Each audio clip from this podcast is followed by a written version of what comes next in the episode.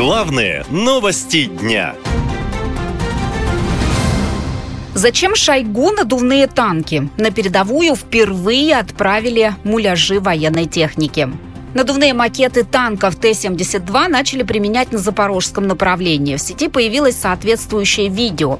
В Минобороны, говорят, макеты используют как ложную цель для ВСУ. Но военкоры раскритиковали качество муляжей. Мол, они настолько дешевые, что даже издалека не похожи на настоящие танки. По данным канала «Военный осведомитель», в оптике современного дрона прекрасно видно, что это плохого качества макет, а не танк. Военные обозреватели напоминают, что на Украине практически с начала СВО используют макеты западной техники, но их специально производят на металлургическом комбинате. Недавно на CNN показали, как это происходит. Стоимость американской гаубицы где-то от 2 до 4 миллионов долларов, а вот эта обошлась в тысячу долларов и состоит она из канализационных труб.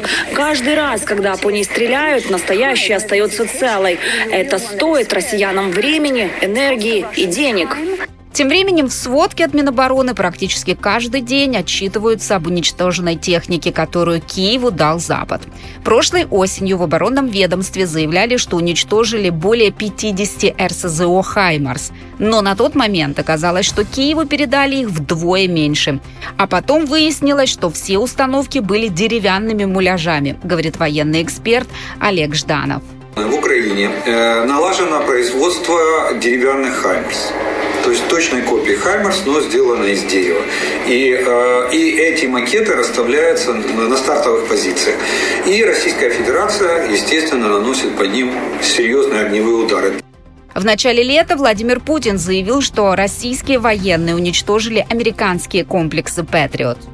Под Киевом уничтожили пять комплексов «Патриот».